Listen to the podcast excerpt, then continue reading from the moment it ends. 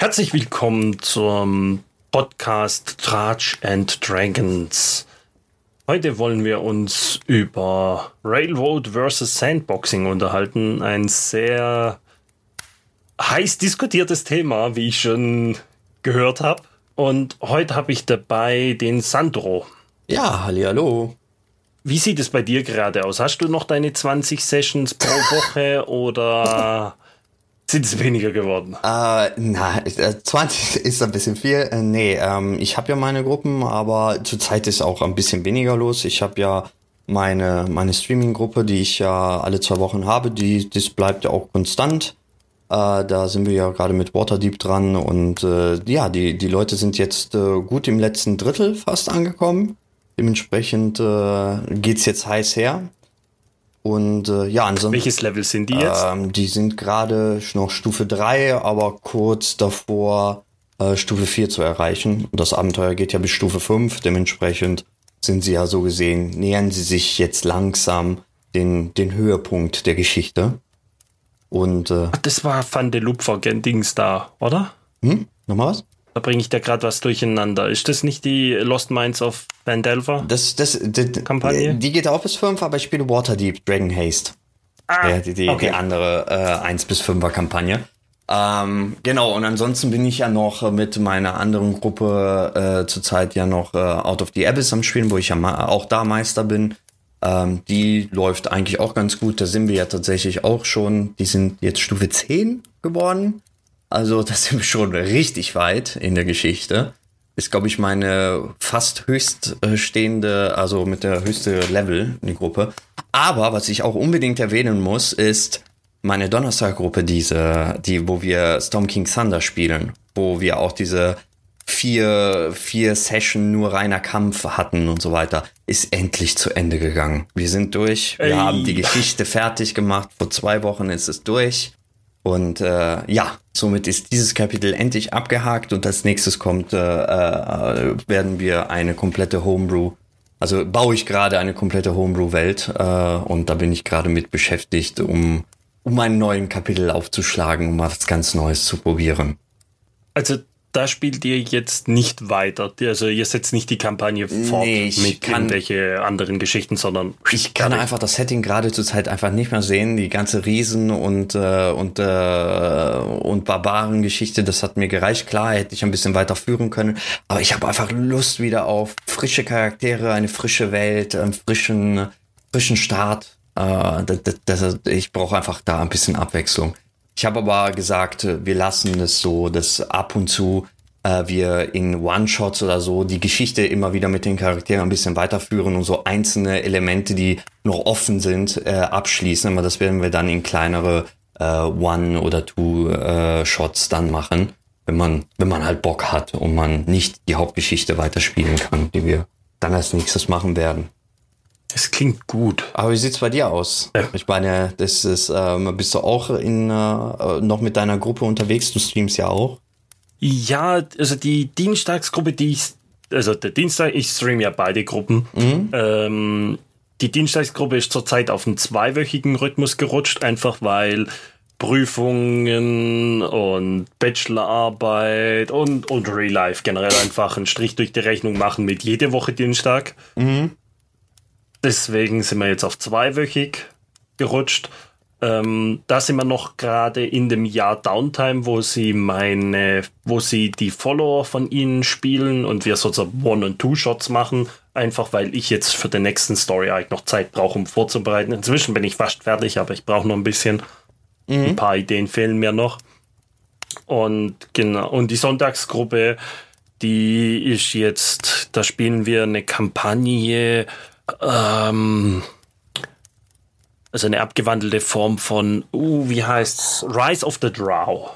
Okay, das sagt mir gar ja, nicht. Ich liebe Drow, von dem her, das war klar. Und sie sind jetzt gerade aus dem aus der Stadt Embla, also der Zwergenstadt Embla raus und machen sich auf den Weg zu der Drow-Stadt, die der gerade da so, so, so Probleme macht. Und ist das Homebrew oder ist es eine, eine Kampagne?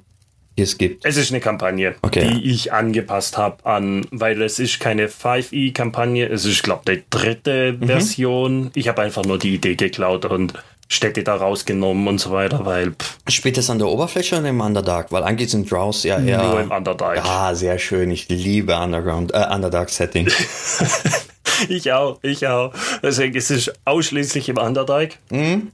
Und ich hatte das ja auch versucht, Dienst, ich hatte meine Dienstags hatte ich ähm, eine Night Below Kampagne abgewandelt und in mein Setting reingepackt für Dienstags.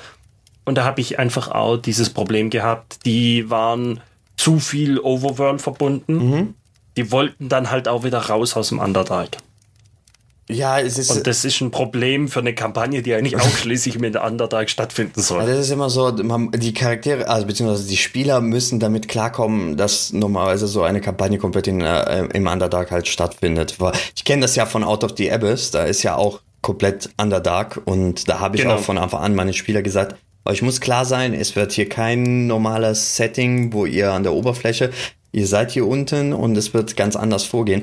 Aber zu dem Thema, äh, wenn du im Underdark, ich äh, kann dir sehr raten, äh, immer auch Out of the Abyss dir zu, äh, zumindest anzugucken. Vielleicht kannst du ein paar Sachen nehmen für deine Kampagne. Hab ich schon. Ah, okay. Hab perfekt. ich schon. Ich habe auch vor, noch so, da ich ja gerne immer mit meinen Zuschauern interagiere, dass die irgendwelche Commands mhm. und so weiter in den Chat schreiben müssen. Es gibt mehr oder weniger für die, die Reise wird von sozusagen Höhle zu Höhle geschehen. Mhm. Und manche Höhlen sind gescriptet.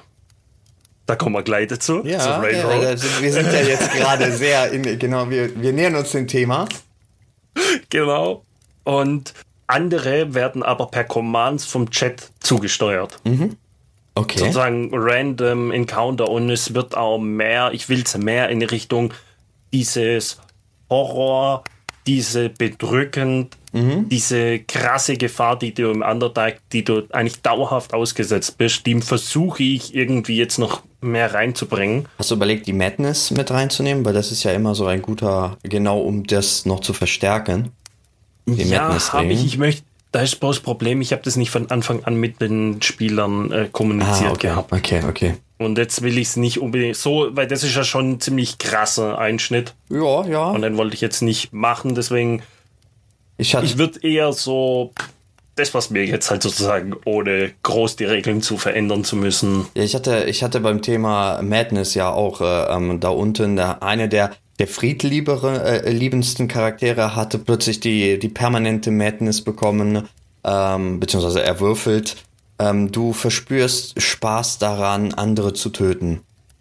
Und das fand uh. ich äh, so hart und ich habe mit ihm noch geredet, dass ich ihn erlaubt habe, dass er ein zweites Mal würfelt, weil das war einfach viel zu krass, ähm, weil, weil das hätte ihn zum Mörderhobo umgewandelt und uh, das, uh. das wäre halt überhaupt nicht die, die Charakter, den er spielen wollte. Das wäre so gegen die Idee seines Charakters gewesen, dass ich gesagt habe, okay, würfel nochmal.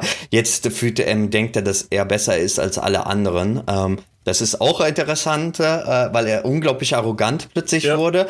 Aber das ist zumindest so, da hat er mehr Spaß dran, als wenn er jetzt äh, diesen äh, Ich habe Lust, Leute zu töten ähm, und unterscheidet dann nicht zwischen Freund und Feind. Ähm, das, das wäre ein bisschen zu, äh, zu hart gewesen. Ja, so habe ich vor, ähm, das mehr oder weniger über Alignment Changes zu machen. Mhm. Also über Items, die irgendwie dich zwingen, dein Alignment zu verändern über die Zeit, bla bla, sowas in die Richtung und dadurch diese, diesen Inner-Party-Konflikt mhm. zu erhöhen. Weil das ist ja im Endeffekt, wie ich Horror oder wie ich wirklich die Gefahr rüber bekomme, indem ich irgendwas mit den, mit den Spielern mit den Spielern Charakteren irgendwie rumspiele. Ah, man will ja auch als der immer ein bisschen Spaß haben, ne? ja, genau. ja, so, solange, solange die Spieler damit äh, das okay finden und, und das jetzt nicht sagen, oh mein Gott, das ist ein Einschnitt in, in meinen Charakter, den ich gar nicht haben will, ist, ist, ist finde ich sowas immer ganz witzig. Aber um um genau auf unser Thema zurückzukommen, genau. bevor wir jetzt hier dann eine Stunde lang über unsere Kampagnen reden. Ich habe das Gefühl, du stehst eher zur Sandbox als zum Railroad.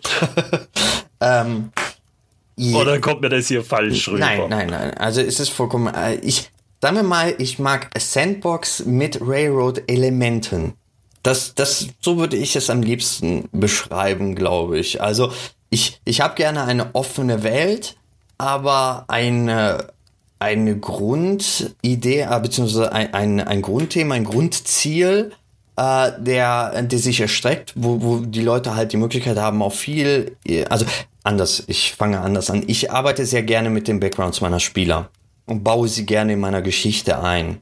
Je mehr Railroad mhm. vorhanden ist, desto weniger Möglichkeit habe ich, das auszuleben oder das auszubauen und das hinzuzufügen. Deswegen brauche ich eine, eine, eine gewisse Freiheit in meinen, in meinen Runden. Ich bin tatsächlich so, dass ich zurzeit nur bis jetzt äh, offiziellen Abenteuer gespielt habe.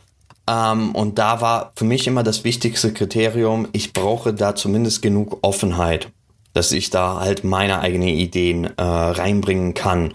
Und das kann ich halt mit Railroad recht schwer machen. Also es ist, fällt mir schwieriger ein, weil so haben wir ja jetzt zumindest die Möglichkeit, ah, okay, jetzt, jetzt können sie die Welt bereisen und da kann ich den NPC bauen, der sie da, ähm, der sie vielleicht dahin führt oder auch nicht und, und bin da ein bisschen mehr spontan halt äh, in dem, was ich tue. Deswegen mag ich eigentlich Sandbox lieber, äh, aber mit Railroad-Elementen, wo es dann bestimmte Momente und vor allem das Finale, das muss ein bisschen mehr gerailroad werden, weil, weil das Finale, das Ende, da, da wird wahrscheinlich zu bestimmten Orten gegangen und dann findet man Sachen heraus, die dich dann zum Endepunkt führen. Äh, und dementsprechend hast du immer ein bisschen Railroad. Aber ich brauche eine offene Mitte, sage ich mal, äh, mit dem ich halt ein bisschen mehr arbeiten kann. Und da gibt es halt genug Abenteuern, die, die mir das erlauben. Aber so wie du fragst, klingt das so, als ob du ja genau andersrum lieber Railroad hast, oder? Ja. Erzähl mal warum. ich, ich, bin jetzt mal, ich, bin, ich, ich, ich, ich sag jetzt mal eine, eine krasse Äußerung, ja. die ich so sage, die ich gerne habe.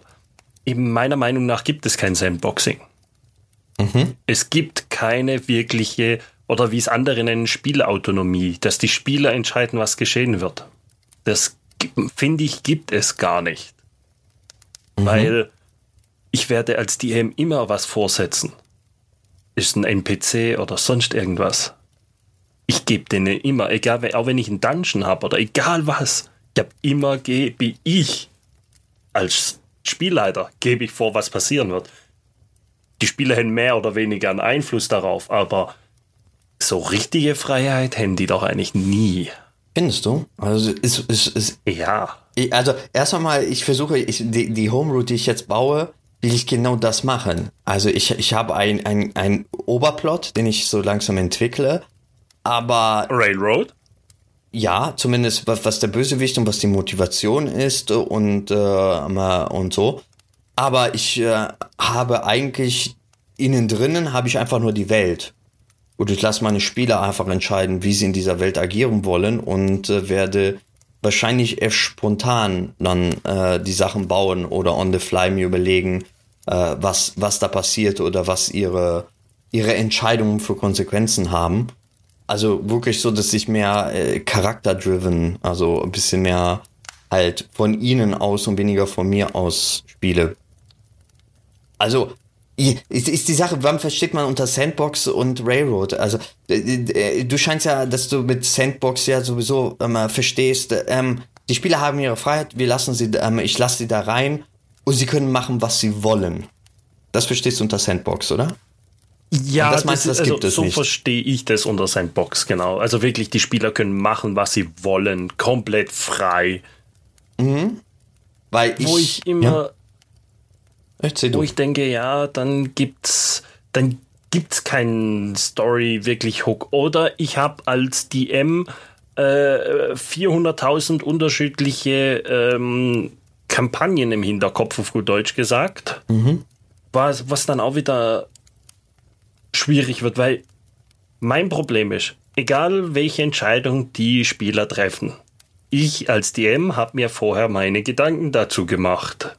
Weil ansonsten wird es wirklich aber, aber, wie formuliere ich das jetzt? Aber das geht ja schon in Richtung auch ein bisschen Sandbox, weil so wie es klingt, lässt du deine Spieler trotzdem entscheiden, wollen sie A oder B zuerst machen.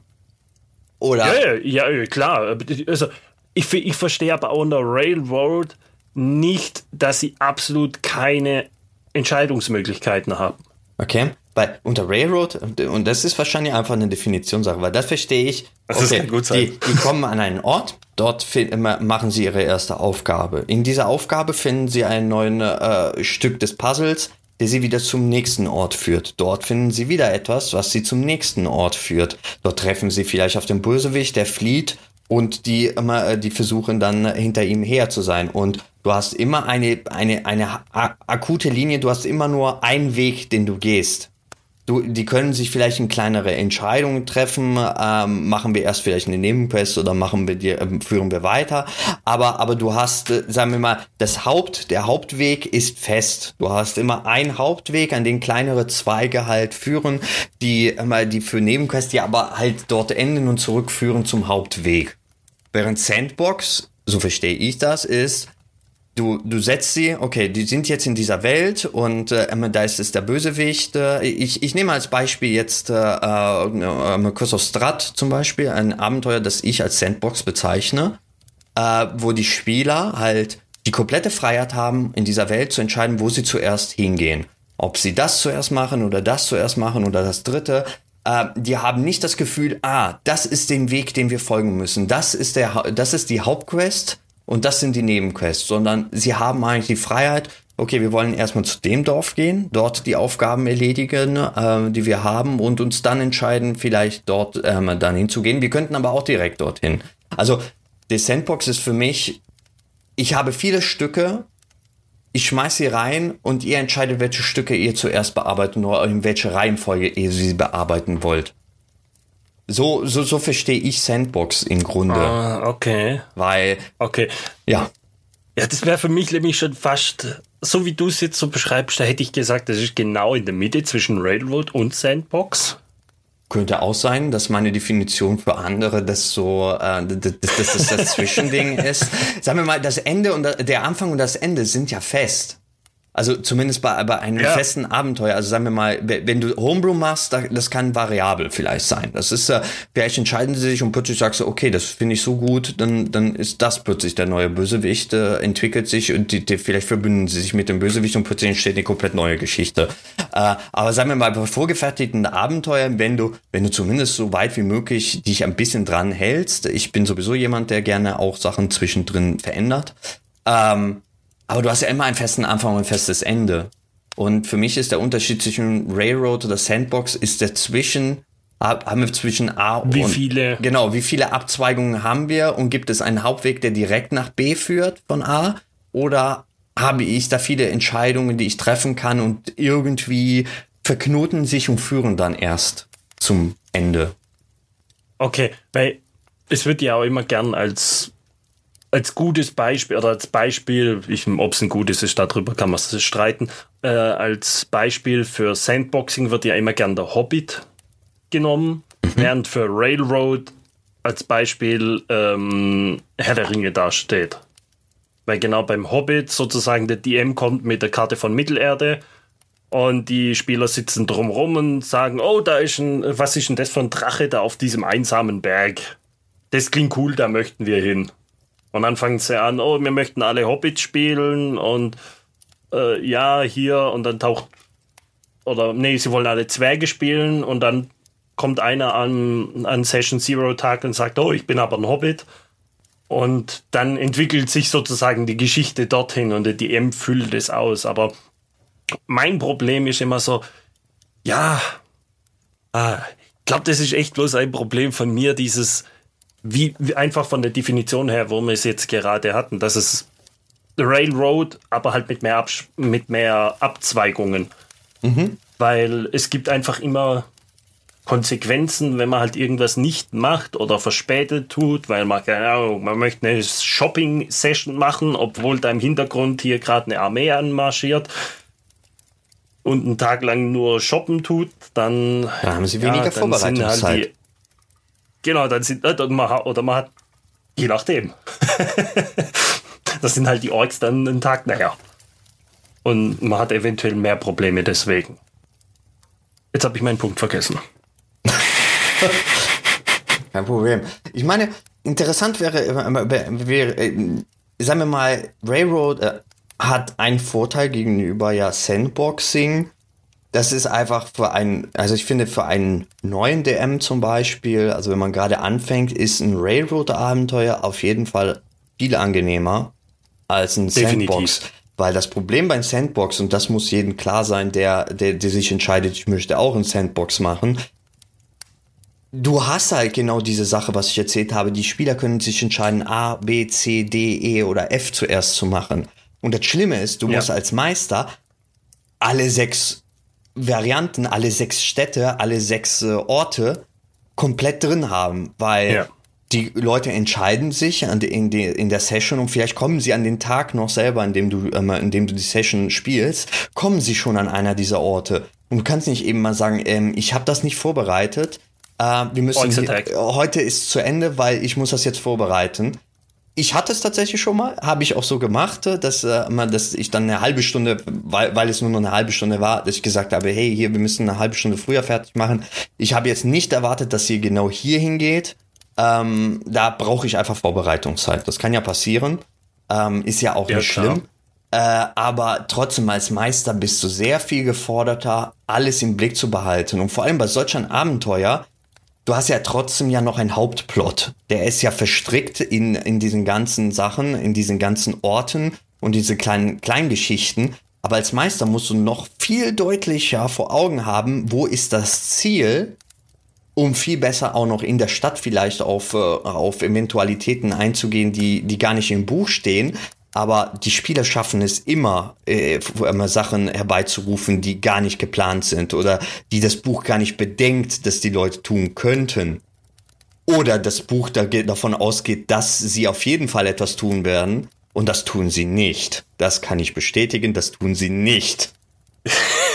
Ja, das kann ich auch bestätigen. Wie häufig habe ich schon mehrere Seiten Vorbereitung einfach wegwerfen ja. dürfen, weil die Spieler gesagt haben, sie biegen jetzt links rum ab anstatt rechts rum. Obwohl du ihnen so oft davor eigentlich ihnen Hints gegeben hat, dass rechts rum der Weg ist, den sie gehen sollten. Genau.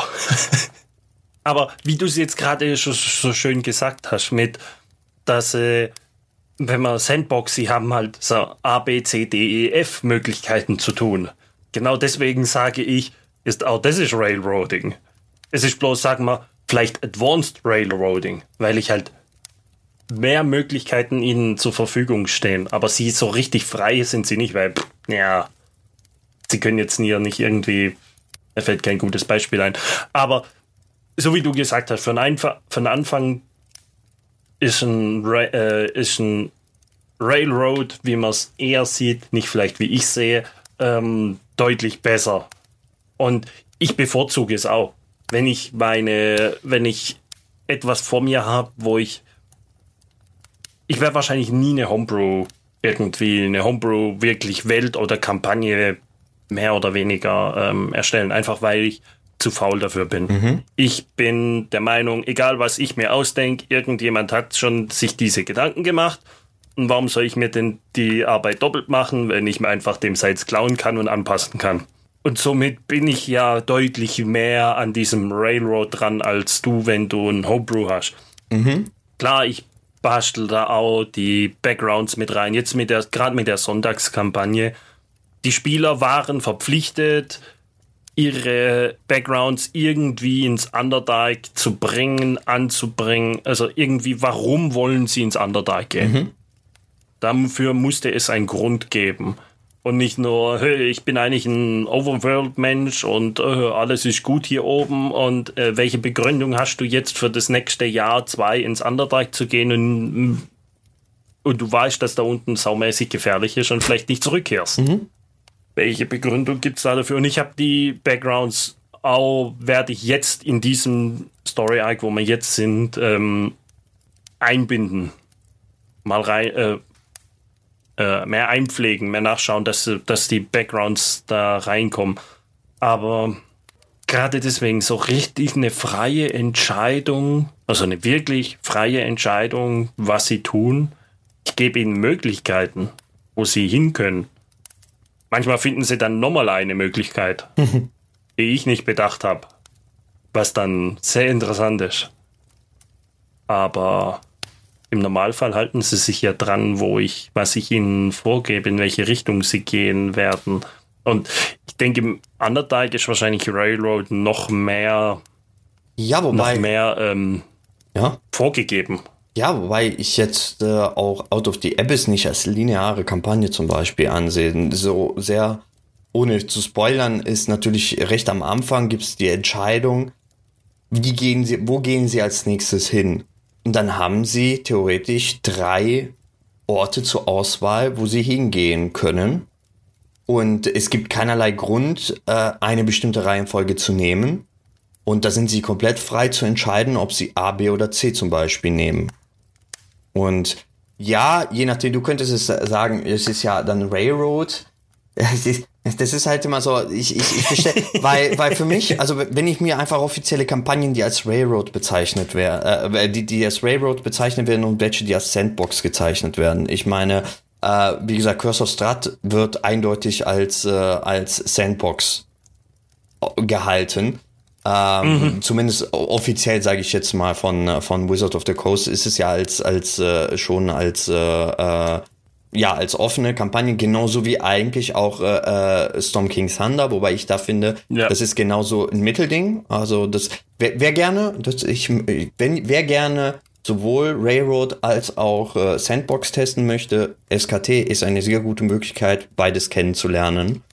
Ähm, auf jeden Fall, und, und da ist es ja auch so, du hast ja trotzdem immer noch die Hauptgeschichte. Bei Curse of Strat äh, ist es Strat natürlich der, der, der Hauptcharakter, um dem sich alles dreht. Welche Überraschung. Welche Überraschung. Aber du hast halt die komplette Freiheit, was du tun willst, bis zum Showdown, sag ich mal. Du hast kein, du hast halt ein paar Hinweise, kriegst du recht früh, welche Orte äh, interessant sein könnten für eure Gruppe aber was sie tun, wie sie es tun oder ob sie trotzdem die andere Städte erst besuchen wollen, ob sie sich ein bisschen austoben wollen, ähm, das ist komplett denen offen halt da gelassen.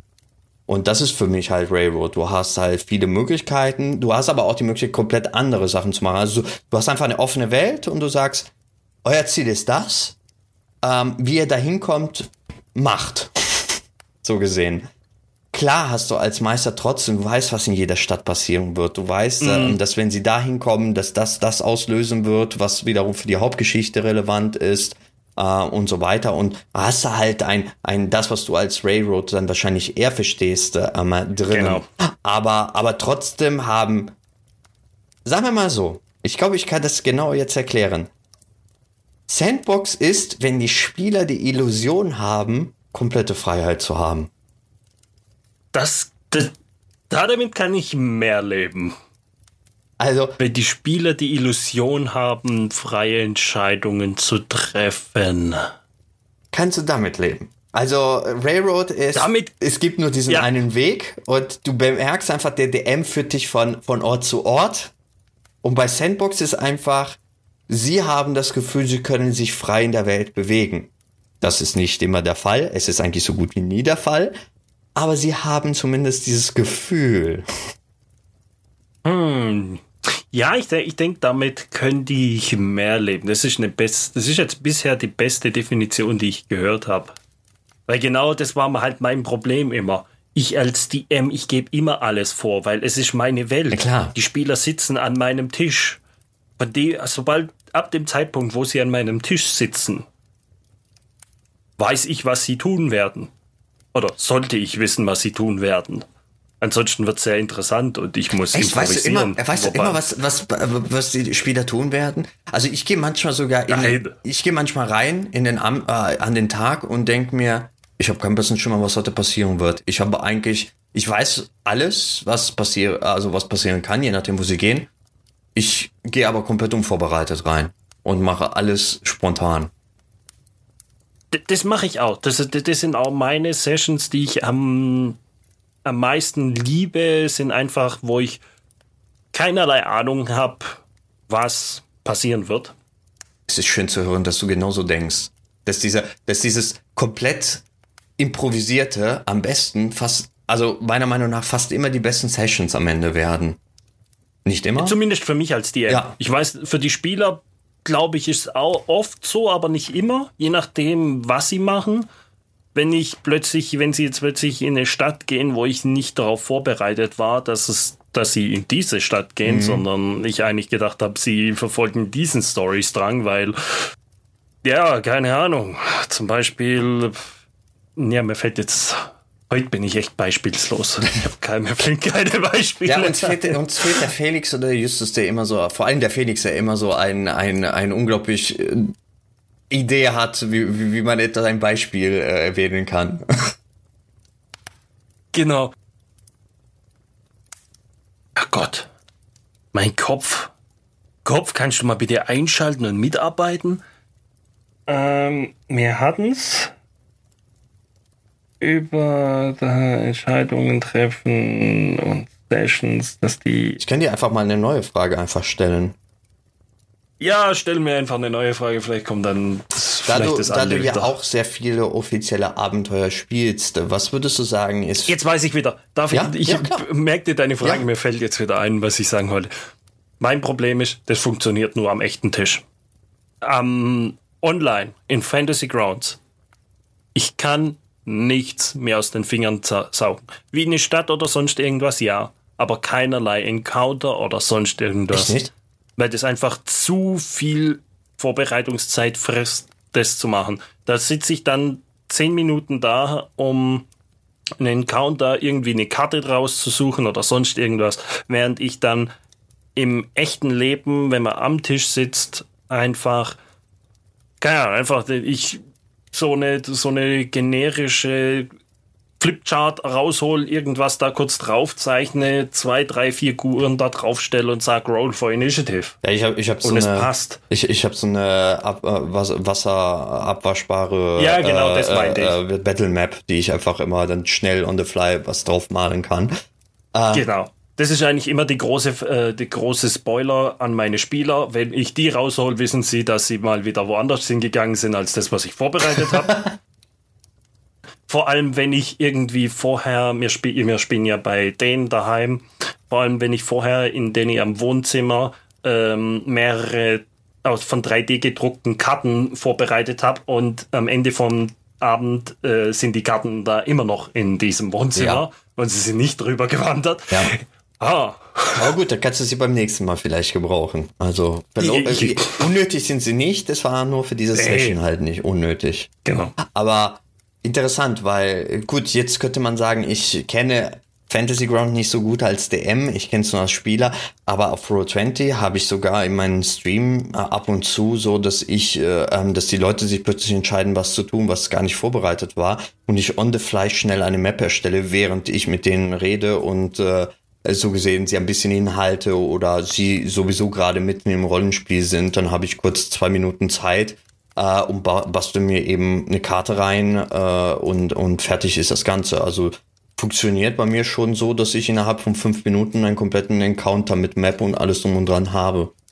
Da kann es dann sein, dass vielleicht einfacher ist, Suchst du die Karten dann noch selber raus? Äh, ich ich habe einen Ordner mit, mit äh, vor allem bei Stream ist es ja immer so eine, so eine Copyright-Geschichte, ne? Da muss man ein bisschen ja, genau. mehr aufpassen. Ich habe aber Seiten, wo ich weiß, dass das Copyright-free sind, die Karten. Uh, und dann uh, habe ich schon einen Ordner bei mir sowieso uh, mit verschiedenen Karten für Random Encounters, die halt die verschiedenen, für verschiedene Biome halt gut sind. Und dann äh, kann ich bei Roll20 einfach per Drag and Drop halt sehr schnell eine Karte äh, on the fly erzeugen.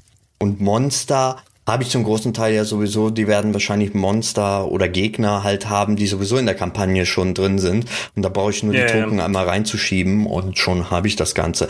Klar, ich kann jetzt nicht äh, hier Dynamic Light noch einbauen und alles drum und dran. Da müssen die Spieler halt damit leben, dass es halt eine Standardkarte ist ähm, wo ich nicht alle Wände gezogen habe und sowas. Das mache ich ja nur, wenn ich vorbereitete Karten habe. Aber so für die On the Fly kriege ich eigentlich recht schnell in Roll 20 mit Drag and Drop mhm. äh, eine Map erzeugt. Aber gut, ich, ich bin auch recht bewandert in Roll 20, mache das seit zwei Jahren und bin ja eigentlich, ich kenne die Tricks, sagen wir, um schnell äh, eine Karte zusammenzubauen. Da ist dann das ist dann, ja, das ist ein Nachteil von Fantasy Grounds, weil eine Karte einfügen, das dauert schon mal etwas länger. Okay, okay. ähm, es ist nicht einfach Drag and Drop und dann ist die Karte, hast die Karte da, sondern jeder darf sie erst suchen, dann musst du sie wieder öffnen und und dann musst theoretisch, solltest du als erstes, wenn du den Counter erstellst, äh, in den Counter erstellen, dort die Kreaturen reinpacken, von dort dann aus in den, äh, in den Combat Tracker, von dort dann aus kannst du auf die Karte ziehen. Okay. Ja. Und das Problem ist, wenn die den Combat Tracker, also ich muss die sozusagen auch schon im Combat Tracker drin haben. Ach so, okay. Ja, wir sind. Und ja. das ist einfach so da wünsche ich mir, ich, ich weiß nicht, wie es bei Fantasy Grounds Unity aussieht. Ich habe jetzt das, das installiert und habe mir erstmal meine, Kampa meine Kampagne in der Classic-Version zerschossen. Fand ich auch super. Ähm, aber es ist, ähm, erstens, ich bin nicht multitaskingfähig. Okay. Das heißt, so wie du einfach nebenher mit den Reden und der Karte erstellen, das funktioniert mehr oder weniger gar nicht. bin ich einfach nicht dafür gemacht. Ähm, muss ich wahrscheinlich einfach damit leben, dass es so ist. Deswegen, da tue ich mich tatsächlich deutlich schwerer. Ich weiß nicht, ob ich mich in Roll20 da einfacher einfach täte, einfach weil es per Drag and Drop reingeht. Mhm. Aber zum Beispiel das nächste ist, du musst ein Grid reinziehen reinzeichnen ja meistens. Ja, aber wenn, wenn schon ein Grid auf der Karte drauf ist, dann gibt's bei Roll20 die Möglichkeit einfach äh, Rechtsklick und dann sagen äh, äh, justieren zum, äh, zum Grid. Und dann wählst du ja. ein 3x3-Feld aus dem Bild und der skaliert ja. dann äh, das komplette Bild so, dass es passt. Und es passt bei dir? Äh, sagen wir mal in 60% der Fälle. Manchmal muss ich es ein, okay. zweimal, also zwei, dreimal machen bis es halbwegs stimmt und dann wird wahrscheinlich ganz oben und ganz unten nicht mehr ganz stimmig, aber in der Mitte, wo dann wahrscheinlich die Action stattfindet, ist es schon ganz gut äh, in Ordnung. Ja, das funktioniert nicht immer und vor allem, wenn, wenn, wenn es nicht ganz scharf ist, ist es ein Problem. Aber ich merke gerade, dass wir ja. sehr abschweifen, weil wir eigentlich ja gar nicht zu Roll20 gegenüber äh, Fantasy Ground, da hatten wir ja eine ganze Folge zu. Das stimmt. Wobei wir hatten es ja drum gerade über Railroad und Sandboxing, weil je mehr Railroad ich habe, desto weniger improvisiere ich. Ganz genau. Also das ist auf jeden Fall, wie, wie wir vorhin auch erwähnt, halt einen großen Vorteil von Railroad. Du weißt, wo die Spieler als nächstes sein wird. Du musst genau. immer nur den nächsten Schritt planen und nicht halt, oder zwei oder, oder zwei, drei, drei genau, je nachdem wie schnell vor allem die. Manchmal überspringen sie oder sind halt. Es ist sehr schön, wenn du einen Dungeon hast und und die aus Intuition direkt den richtigen Weg gehen, ne? Du hast da ein komplettes Dungeon voll mit coolen Encountern und Möglichkeiten, Fallen und die gehen direkt den richtigen Weg und 90% des Dungeon werden gar nicht erkundet und man ist immer so, ach, das wäre so schön gewesen, da wäre so viel Schönes passiert und die sind einfach direkt ja. dahin gegangen. Und ich habe, meine ja. Spieler schaffen es immer, immer intuitiv den richtigen Weg zu nehmen. Das ist unglaublich. Nicht schlecht. Also, das, aber Nicht egal, schlecht. aber auf jeden Fall, das ist ein Vorteil auf jeden Fall zu Railroad gegenüber Sandbox, wo du ja. halt alle möglichen Sachen immer offen und du musst, sagen wir mal, Sandbox funktioniert nur, wenn du als Meister auch improvisieren kannst, weil du wirst nicht alles vorbereiten können wegen der schiere Möglichkeiten, die man halt hat. Und dementsprechend ist es wichtig, dass man improvisieren kann und dass man wirklich die komplette Geschichte kennt oder zumindest einen Großteil. Weil sonst baust du plötzlich, äh, machst du halt ein bisschen Improvisation und baust irgendetwas ein, was am Ende so gar keinen Sinn macht mit, mit, der, mit der Hauptgeschichte. Baust du irgendeinen NPC an, der sauer ist auf irgendjemand und plötzlich merkst du, das kann eigentlich gar nicht sein. Jetzt habe ich mich, äh, das ist komplett falsch. Das, ich zerstöre mir gerade das Ende, weil es kann nicht dahin mehr kommen. Ähm, da muss man halt ja. ein bisschen mehr aufpassen, weil man da wirklich diese Fallen hat. Das stimmt. Und also ich denke, was wir jetzt auch schön festgestellt haben, ist, dass Railroad und ähm, Sandboxing, es, kein, es, ist kein, es ist nicht digital. Da gibt es einen sehr schönen analogen Schiebau, je nachdem, wo man es hinschieben möchte. Und je nachdem, wie weit man es rüberschiebt zu ähm, Sandboxing, wird es halt immer mehr zu, ich muss improvisieren können. Mhm. Genau. Weil ich, de ich denke, wenn man jetzt gerade wieder ähm, Minds of Fandelver angeht, sobald die mit den Red Brands, heißen die, glaube ich, mhm. fertig sind, haben die ja mehrere Möglichkeiten, sich zu entscheiden, wo, sie, wo es hingeht. Genau. Wo man dann sagen könnte, oh ja, sie haben eine Entscheidung. Theoretisch mit deiner Definition, dass sie eine freie Entscheidung haben, ja, sie hätte komplett freie Entscheidung, weil ihnen fehlen Informationen. Sie müssen erstmal Informationen bekommen du, und du hast, die bekommen sie nicht. Da öffnet sich auf jeden Fall die Welt ein bisschen. Es ist immer noch recht klein genau. bei Fandelva, ne? Die, die, die Schauplätze sind alle recht nah beieinander. Aber in dem Moment öffnet sie sich ein bisschen, so dass es ein bisschen so dieser, dieser erste Gefühl wie ein Sandbox sein könnte. Wobei du da trotzdem noch sehr stark, also meiner Meinung nach sehr stark, wenn du dich an den Original Fandelva hältst, eine ziemlich große Motivation hast, eine bestimmte Quest oder eine bestimmte Reihe zu machen, ähm, weil alles andere ja. sehr deutlich als Nebenquest gelten und man hat in, finde ich, in Fandelva halt einen unglaublichen Zeitdruck oder man hat einen, einen Zeitdruck, so das ist sehr oft passiert oder das war meine Erfahrung in den ersten Runden, bis ich ein bisschen das verändert habe, dass trotzdem, dass die Leute die Nebenquests halt nicht machen, obwohl da sehr, sehr gute Nebenquests dabei sind und sehr spaßige Nebenquests. Aber die, die, das Problem ist, dass die Hauptgeschichte einen so unter Zeitdruck setzt, dass die Spieler halt nicht dieses, ach, ich mache gerne die Quest und das klingt interessant, lass uns die auch mal machen oder sowas, weißt du, lass uns da helfen oder lass uns dies ja. machen. Ähm, das fällt ein bisschen flach. Das finde ich bei Fandelva halt sehr stark. Dementsprechend habe ich halt einen, einen richtigen Clue-Moment entfernt aus der Geschichte, so dass sie diesen Druck erstmal nicht haben und ich es an eine andere Stelle baue.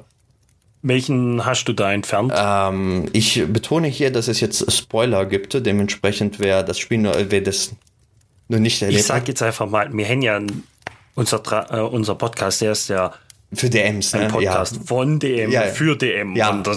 okay. Äh, ich habe. Deswegen habe ich nachgefragt. Ich habe entfernt, dass in der ersten Höhle im Hideout ähm, nur Silda gefunden wird, sondern ich lasse auch tatsächlich da den Zwerg Gundred äh, ähm, auffinden. So dass Gundred. Äh, ja, und die Karte von ihm ist aber weg. Die Karte muss gefunden werden. Das ist das Wichtige. Das wollen sie haben. Aber der Zeitdruck ist nicht mehr so stark da. Die haben immer noch die mhm. Hauptquest. Sie mhm. wollen immer noch finden, wo ist die Karte. Sie wissen, dass ein Bugbier äh, die Karte genommen hat und dementsprechend irgendwo ein, äh, ein, ein, äh, die, die Goblins das haben. Und sie müssen das finden. Aber du hast nicht diesen, ähm, die Person ist in Gefahr und er könnte sterben, wenn wir jetzt nicht sofort den finden. Äh, und dementsprechend ist die Karte die Motivation, die immer noch da ist, aber nicht mehr diesen Zeitdruck, wir müssen das aber so schnell wie möglich, weil sie wissen noch nicht, dass da ein Bösewicht ist, dass jemand die Karte, dass da in den äh, Echo Cave äh, da was, äh, was vor sich geht. Das will ich später ein bisschen einbauen, wenn sie tatsächlich in den, äh, in den Castle kommen und dort merken, oh mhm. verdammt, da ist ja viel mehr dahinter und irgendjemand hier äh, versucht diese Mine zu sabotieren und da ist irgendetwas und dann kommt der Zeitdruck wirklich, ah, wir müssen jetzt schnell die Echo Cave äh, aufsuchen und dort das beenden. Aber so haben sie jetzt viel mehr die Möglichkeit, auch mal die Nebenquests zu machen und ein bisschen äh, ähm, die Welt kennenzulernen. Ich mache das jetzt, ich spiele das Spiel vor allem, also dieses Abenteuer mit den Eulinge, die noch nicht mit denen und die zu tun haben und ein bisschen die Welt erstmal kennenlernen wollen. Und da finde ich immer diesen Zeitdruck ein bisschen sehr zerstörend, weil sie halt diese Möglichkeit nicht haben, die, die Welt zu untersuchen. Und deswegen nehme ich den Gundred-Faktor erstmal raus. Ich überlege, vielleicht ist es so, wenn sie die Karte gefunden haben, dann wird Gundred entführt. Oder irgendetwas. Ich weiß es noch nicht. Ich, äh, ich überlege mir dann noch, wie ich vor, vorgehe. Aber ich wollte erst einmal diesen, diesen krassen Zeitdruck, ein Menschenleben oder anders, ein Zwergenleben steht auf dem Spiel wollte ich erstmal wegnehmen. Und ich muss sagen, für mich funktioniert das Abenteuer jetzt hundertmal besser als vorher. Interessanter Punkt. Aber du hast somit ja auch, um, den, um wieder auf Railroad versus ja. ähm, Sandbox, du hast damit ja auch, dass Gundren einfach gefunden wird, den Schieber auch deutlich mehr nach Sandbox geschoben. Genau.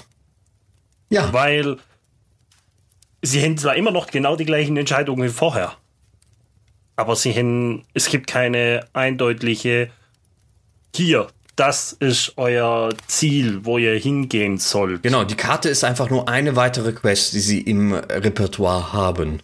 Genau. Ja. Weil wenn ich dran denke, jetzt fällt mir wieder das Beispiel ein, was ich vorhin irgendwann nennen wollte, als meine äh, Spieler mittendrin ähm, in, äh, in der Night Below Kampagne, da, die entführen da Magier und sonst noch was mhm. alles. Und die waren auf dem Rückweg, die haben einem NPC, den, also sie haben irgendwelche so komischen Flaschen gefunden, wo sie rausgefunden haben, es sind Potions of Dominations. Uh. Aber was die genau tun, haben sie keine Ahnung gehabt. Und dann haben sie einen NPC gefunden, einen armen Schwein, dem haben sie den, die Flasche einfach eingefüllt. Und äh, der war dann halt dominiert von den äh, Mindflares, die diese äh, Potions gebrut haben und sind dem gefolgt, sozusagen, weil der halt zu denen hin wollte. Mhm. Und sie mussten aber durch ein Dorf durch. Und es war eigentlich immer, wenn sie haben auch überlegt, oh, macht er jetzt, schläft der oder sonst irgendwas. Und sie haben gemerkt, immer wenn sie warten, wenn, wenn, wenn sie stehen bleiben, bleibt er auch stehen. Und sie mussten durch ein Dorf durch, und ich weiß nicht mehr warum, aber das Dorf wurde von Giants angegriffen. Und sie haben den Dorfbewohnern versprochen, sie helfen ihnen, wenn sie, also wenn sie den meinen, meinen äh, Abenteurern helfen. Ja. Ja, irgendwie, ich habe gedacht, es wäre eigentlich eine freie Entscheidung. Aber sie sind dann doch mehr demjenigen, der da vorn dran gelaufen ist, gefolgt. Und haben dem Dorf seinem Schicksal überlassen.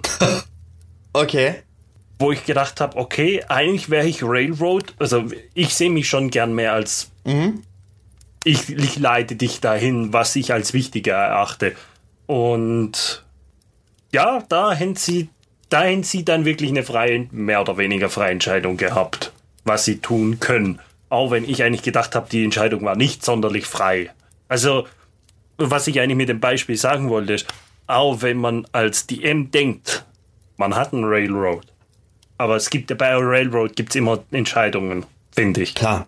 Sollte es geben. Weil ansonsten ist es wirklich langweilig, dann kann ich ein Buch lesen, ja. wenn es gar keine Entscheidungen gibt. Dann hast du das, ähm, was, was in äh, RPGs in Spielen halt als Schlauchleveln halt bezeichnet, ne? Von, von einem ja. Schlauch in den nächsten und du hast immer nur einen Weg, den du folgst und äh, hast halt kaum also ein bisschen sollten die Spieler immer die Möglichkeit haben. Und wenn es nur moralisch, also was ich auch sehr gerne einbaue, dann moralische Konflikte, ne? Also helfen sie oder genau. gehen sie weiter? Helfen wir die Leute oder folgen wir eher unsere Aufgabe? Vielleicht verlieren wir dementsprechend einen wichtigen Clou, wenn wir nicht helfen. Also sie, sie, sie vor bestimmte Entscheidungen treffen, wo vielleicht auch Potenzial ist für Rollenspiel, wo die Leute anfangen, wo vielleicht der Kleriker auf jeden Fall sagt, ey, wir können nicht weiter, wir müssen die Leute helfen. Also das ist meine höchste Aufgabe und während der Schurke vielleicht sagt er, ja, aber unsere Mission ist viel wichtiger, weißt du? Und dann plötzlich hast du da einen, einen RP-Konflikt, der, wo die Leute halt äh, sich erstmal aussprechen lassen müssen äh, und, und dann guckt, was da rauskommt. Und das sind meiner Meinung nach immer sehr schöne Momente und die Spieler können sich wahrscheinlich eher erinnern, als wenn sie von A nach B, von B nach C, von C nach D und es ist alles vorgegeben und sie, sie, sie folgen einfach ein Skript. Und ihre persönliche Charaktere ist eigentlich vollkommen egal. Sie hätten theoretisch auch, äh, der Kleriker hätte auch ein Barbar oder ein Magier spielen können. Es hätte keinen Unterschied für diese Geschichte gegeben. Und das ist natürlich dann schade, weil es ist ja immer noch eine Geschichte Spieler und Meister entwickeln zusammen ihre eigene Geschichte. Es ist ja eine gemeinsame Geschichte, die erzählt wird und die soll ja auch den Charakteren äh, auch für die Charaktere sein oder die Charaktere dürfen da rein entscheiden. Und da darf man einfach nicht zu, zu, wie nennt sich das? Also zu, zu tunnelartig gucken und nicht nach links, rechts ja. und ein bisschen halt die Möglichkeit geben, auch, dass die Spieler sich entfalten können. Egal ob jetzt Sandbox oder Railroad. Ja, oder wenn es noch schlimmer, Sachen dann verbieten sozusagen. Mhm. Wenn ich denen jetzt so verboten hätte, weiterzugehen, sagen, nee, ihr müsst euch da um diese Orks, äh, um nicht Orks, um diese Giants kümmern, die dieses Dorf eingreifen. Ah. Und sondern jetzt haben sie genau dieses Mola äh, morale Dilemma. Mhm. Sie wissen nicht, wie das Dorf aussieht.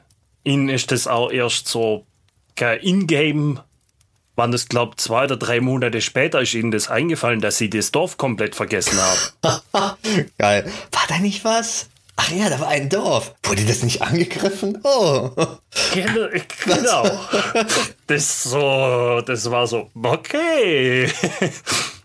Die Entscheidung haben sie getroffen und mit den Folgen müssen sie leben. Korrekt. Also so, so, so ist es. Und ich meine, als Meister hat man immer noch die Entscheidung. Und das ist ja die Sache mit den, die Spieler haben das Gefühl, die Freiheit zu haben. Wenn man wirklich will und wenn es wirklich plotrelevant ist, dass sie in dieser Stadt gehen und die entscheiden sich nicht in dieser Stadt gehen, man ist immer noch der M, man hat immer noch die Umgebung, sagt nicht nein, sondern es kann irgendetwas passieren. Plötzlich verschwindet er oder sie verlieren seine Spur und müssen jetzt äh, doch oder irgendetwas passiert, dass sie von woanders sie in diese Stadt führt. Also es ist meiner Meinung nach immer ein schlechter Stil zu sagen, oh, es ist ein sehr schlechter Stil, ich bin mir hundertprozentig sicher, zu sagen, nein, das dürft ihr jetzt nicht machen. Die Geschichte muss dahin gehen. Sondern lass sie machen, was sie wollen aber dann halt über andere Wege, über die Manipulation der Umwelt, bringt sie ja doch am Ende da, wo, wo sie. Dann haben sie das Gefühl, sie haben sich selber entschieden, äh, in dieser Stadt zu gehen. Obwohl man eigentlich sie einfach nur dahin gebracht hat, weil es so wichtig ist, dass sie dahin kommen. Genau, und das, genau das, was du jetzt beschreibst, war mein ganz, mein jahrelang mein Problem mit Railroading. Wo ich gesagt habe, es gibt kein Sandboxing. Weil ich egal was, ich versuche sie immer in, zu meinem Hauptquest hinzubringen. Ansonsten erzähle ich keine Geschichte. Ja. Ansonsten, keine Ahnung, ansonsten haben wir hier lauter Bauern oder einen Tavernenbesitzer und das war's. Und die Geschichte versandet sozusagen. Aber genau wie du jetzt eigentlich so schön jetzt nochmal beschrieben hast zum Schluss, dass einfach die Spieler Sandboxing ist, wenn die Spieler die Illusion haben, freie Entscheidungen zu treffen, auch wenn sie im Hintergrund absolut nicht frei sind, sondern vorgegeben wurden. Klar. Genau, und der Sandbox und äh, Railroad ist einfach auch nur der Unterschied, ne? Gibt es nur einen Weg oder gibt es halt viele Wege? Also. Genau. Und wie verkaufe ich es? Genau, und wie verkaufe? Haben Sie das Gefühl, dass es nur diesen einen Weg gibt oder haben Sie das Gefühl, Sie haben eine ganze freie Welt? Äh, das ist halt genau, äh, immer ein Unterschied. Genau, aber in Realität nur ein Weg. Ich, eine Frage wollte ich dir vorhin noch stellen, was äh, mal Du, du hast ja auch viele, äh, viele äh, offiziellen Abenteuer scheinbar, kennst du zumindest oder hast sie sogar gespielt. Ja. Und äh, wenn du den, äh, wenn den Zuschauern so sagen müsst, was wäre ein gutes Abenteuer in Richtung Sandbox und was wäre ein gutes Abenteuer in Richtung Railroad? Hättest du da zwei Beispiele oder vielleicht nur eine von den beiden, wo du sagst, das, das war auf jeden Fall, das entspricht genau das, was gut ist an dieser Variante? Also Sandboxing, ja, Curse of Strahd. ich glaube, da kommst du nicht drum rum. In, und in gewisser Weise, ähm, wie wir es auch vorhin schon gesagt haben, ähm, die die Giants-Kampagne der Storm King, Storm King Thunder. Für ein Railroad. Oh, ich finde eigentlich, das beste Beispiel für meinen Railroad ist, ähm, oh, warum fällt mir der Name nicht ein? Die Under, die, die Mountain-Kampagne in äh, Waterdeep, da im Dungeon ah, drin. Äh, ja, äh, Mad Mage. Äh, the Dungeon of the Mad Mage. Ja. Das ist meiner Meinung nach mit die beste Railroad, die es gibt, weil es ist nun mal ein fucking Dungeon. Klar, ich kann mich entscheiden, wie ich in dem Dungeon hoch und runter und seitwärts bewege. Ja. Aber der komplette Dungeon existiert und ist vor. Du hast kein, du kommst da nicht raus, sagen wir mal ja, so. Aber ist es nicht auch ein bisschen Sandbox in dem Sinne, dass die Spieler selber entscheiden können, welche Ebene sie machen wollen und welche nicht? Ich habe selber noch nie gespielt, deswegen kann ich es dir nicht sagen. Theoretisch, theoretisch ja. Aber das ist genau das, was ich meinte. Es ist alles vorgegeben. Mhm. Sie haben. Klar, jetzt ist okay. Hm. Mit der Illusion, sie haben eine freie Entscheidung. Ja, sie haben es. Sie können links oder rechts gehen. Aber wenn dann links eine Mauer ist, dann können sie da nicht gehen. Ja. Ja theoretisch können sie da auch anfangen, dann mit der Spitzhacke dran rumzupacken. Aber dann wird es sehr interessant. Magie. Ähm, also deswegen hätte ich jetzt gesagt, das als wirklich als Railroad-Kampagne bezeichnet, weil es ist schon ziemlich klar vorgegeben, wo es hingehen linear. soll. Sehr linear, genau, sehr linear. Während bei Storm King's Thunder, wenn du da anfängst, da ist überhaupt nicht klar, wo das hinführt. Ja. das ist relativ lang nicht klar, wo das hinführt. Ja. Wo man halt ja, gefühlt, denke ich, hat man mehr freie Entscheidungen, was man tut, mhm. als nur, ich entscheide mich jetzt, gehe ich links oder rechts im Tunnel entlang, sondern ich habe wirklich Entscheidungen, die ich treffen muss. Aber trotzdem ist der Weg recht vorgegeben, ne? Ja, okay. Genau. Oder noch ein besseres Beispiel, jetzt eigentlich aber keine Fifth Edition, mhm. Night Below. Das ist das, was du gerade spielst. Night Below, ne? das ist First oder Second Edition. Mhm. Wie bitte? Das ist das, was du gerade spielst, oder was? Nee, das, was ich damals gespielt okay, habe. Okay. Ich weiß nicht, ob es damals überhaupt sowas wie Sandboxing gab, gefühlt. Mhm. In dieser ganzen Kampagne habe ich keinerlei ähm, Wege gesehen oder wirkliche Wege gesehen, wo es Alternativrouten gegeben hätte. Mhm. Sondern es war mehr oder weniger ein. Du hast Probleme auf unterschiedliche Wege lösen können. Aber die Probleme waren alle die gleiche hintereinander. Egal wie du sie löst, es, ist immer trotzdem zum nächsten gekommen. Okay. Ja. Ja, okay. Ja, wenn ich äh, eine Entscheidung haben müsste, würde ich sagen, für mich der beste, äh, der beste Sandbox würde ich auch Strat sagen, einfach weil, weil auch Barovia eine unglaublich spannende äh, Welt ist und ist ja. Da gibt es so an sich schon so viel zu drin zu tun. Ja, also es ist selbst, selbst wenn man es äh, nicht in Curse of Strat spielt, sondern einfach dieses Buch nimmt, um einen, äh, ein Barovia Ravenloft äh, Abenteuer zu machen, ähm, ist da so viel drin, dass, äh, dass eigentlich jeder was damit machen kann. Also das, das, das muss ich sagen, das ist halt auch immer das Schöne natürlich an Sandbox, dadurch, dass es sehr weitläufig ist und dass die Spieler halt sehr viele Entscheidungen und sehr viele Orte besuchen können, wie sie wollen, gibt es auch viele Geschichten, die sehr losgelöst sind, die man auch in eigenen Kampagnen sehr gut auch wiederverwenden kann. Ne? Also äh, oder SKT, wo man also Storm King Thunder, wo man, wo die verschiedenen Städten auch immer fast alle bestimmten Encounter oder Geschichtsteile die kann man ruhig nehmen, wenn man selber auch eine Sword Coast äh, äh, ähm, ja, Geschichte selber macht und die irgendwo unterwegs sind, kann man sich auch danach orientieren. Also das, das, der Vorteil auch an Sandbox ist, man hat halt viele kleine Geschichten, die man halt rauspicken kann. Wenn ich Railroad entscheiden muss, würde ich sagen, äh, ist trotzdem mein Liebling. Äh, ja, ich, ich würde es trotzdem noch, Lost Minds of Fandelver würde ich trotzdem noch recht als Railroad ansehen, vor allem ohne meine Änderung. Ja. Also ich habe es ja jetzt geändert, um es ein bisschen mehr Sandboxiger zu haben, aber im Grunde hast du ja eine sehr gerade Linie durch, äh, durch äh, Lost Stimmt. Minds of Fandelver. Aber ich finde, die, die Art, wie sie erzählt ist und die Möglichkeiten, die man trotzdem hat, äh, sind trotzdem noch genug, dass die Spieler nicht zu sehr das Gefühl haben, an die Hand genommen zu werden. Und dementsprechend würde ich sagen, ist das eigentlich ein, meiner Meinung nach das beste Railroad von denen, die ich kenne und die ich gespielt habe. Ich kenne zum Beispiel Heart of the Dragon Queen und so weiter nicht, was alles auch sehr Railroad sein soll. Ähm, habe ich selber ja. noch nicht gespielt. Ähm, weil normalerweise, wenn, wenn Railroad ist so Heart of the Dragon Queen so immer der Standard äh, erste Name, der fällt. Das habe ich jetzt total vergessen. Aber nur weil, weil ich es als so schlechtes ähm, Buch in Erinnerung habe. Ja, weil, weil, weil da wahrscheinlich das, äh, weil so viel ich gelesen habe, dass Railroad da halt unglaublich krass ist und die Spieler halt wirklich wenig Entscheidung haben und wirklich von A, A nach B nach C fahren. Ähm, ja, ja, wo du, jetzt wo du das sagst, ja, eigentlich müsste man das nennen. Ja, deswegen, ich erwähne das jetzt.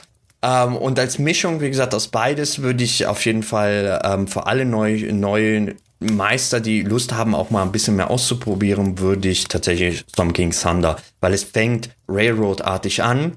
Du hast ein unglaublich großes Sandbox-Mittelteil, wo du wirklich, wo auch der Meister selber kreativ werden kann und seine eigenen Geschichten erzählen kann und geht dann in der letzten, äh, im letzten Drittel wieder ein bisschen railroadiger ähm, voran zum, zum großen Finale. Und das ist halt eine gute Mischung, so dass auch ein, Me äh, ein Meister sehr viel Zeit hat und Möglichkeit hat, beide Seiten kennenzulernen. Würde ich SKT sehr empfehlen. Also das wäre so mein, mein zwischen den beiden äh, Seiten das beste Abenteuer, wenn man, wenn man das erste Mal das ein bisschen ausprobieren möchte, beides. Und es sind gute Beispiele. Danke. Also gerade ja, Storm King's Thunder als Mittelwert davon. Man muss es bloß bereit sein. Das war nämlich mein großes Problem. Ich war am Anfang wie immer, ich lese mir eigentlich nie eine Kampagne bis zum Ende durch, wenn ich anfange zu spielen, weil ich selber überrascht werden möchte. Und wenn du dann aber überrascht werden, überrascht wirst von einem Sandbox-Teil, ist das sehr ungünstig. Also, ich hätte vorher wissen sollen, dass da ein Sandbox-Teil drin ist. Mhm.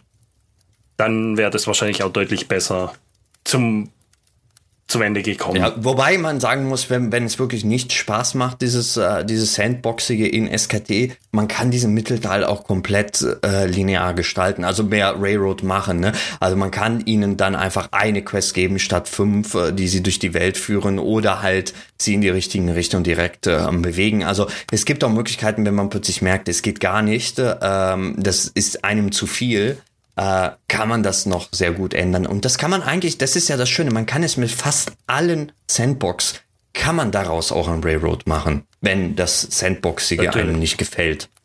Aus dem Sand. Ja, man muss ja einfach bloß den Regler ein bisschen weiter nach links schieben. Korrekt. Einfach die Entscheidungen, egal wie viele Entscheidungen sind, dass sie trotzdem auf, aufs Gleiche hinzuführen. Ob sie jetzt links rumgehen oder rechts rumgehen, wenn im Dungeon da links rum eine keine Ahnung, der Bossfight ist und sie entscheiden sich aber rechts rumzugehen und dann ist halt plötzlich, oh, spannenderweise ist jetzt rechts der Bossfight. ja. Ja, wo steckt man das hin? Für mich wäre das absolut Railroad.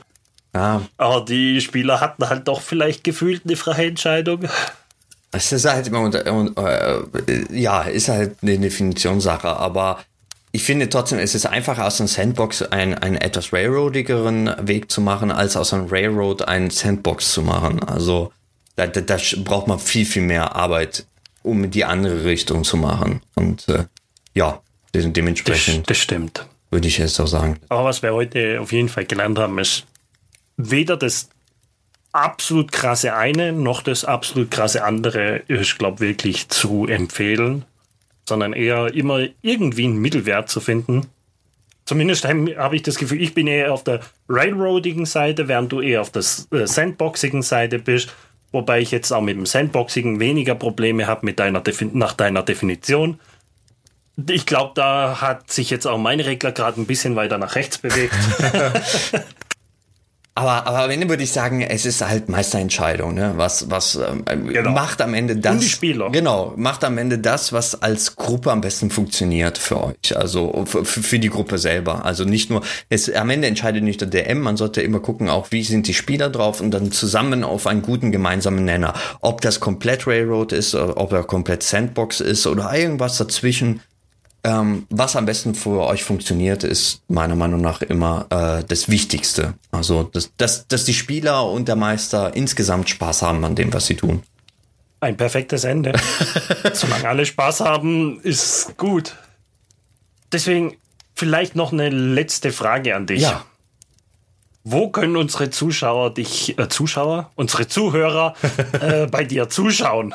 Weil du streamst ja. Äh, ja, genau, auf äh, Meredor, also so wie man mich auch bei Twitter und ähnliches finden kann, ähm, habe ich auch einen Twitch-Channel, wo wir alle zwei Wochen ähm, um 18 Uhr montags immer äh, unsere Waterdeep Dragon Haste Runde die, sobald zum Ende kommt, jetzt mittlerweile entschieden worden ist, dass wir Rime of the Frost Maiden spielen werden, was ein sehr, sehr gutes neues Abenteuer ist, äh, auf dem ich mich sehr freue.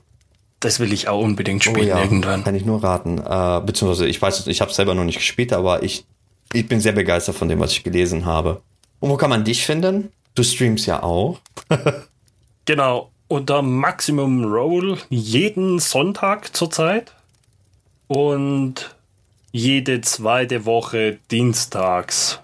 Um wie viel Uhr? Äh, um äh, sonntags um 18.30 Uhr, dienstags um 20 Uhr. Wer sonst Feedback oder sonst irgendwas hat, wer die letzte Episode gehört hat, weiß ja, wir haben keine Ahnung, wie viele da draußen von euch, euch uns zuhören oder dergleichen. Deswegen, wir sind auf euer Feedback angewiesen und wir nehmen es auch sehr gerne an.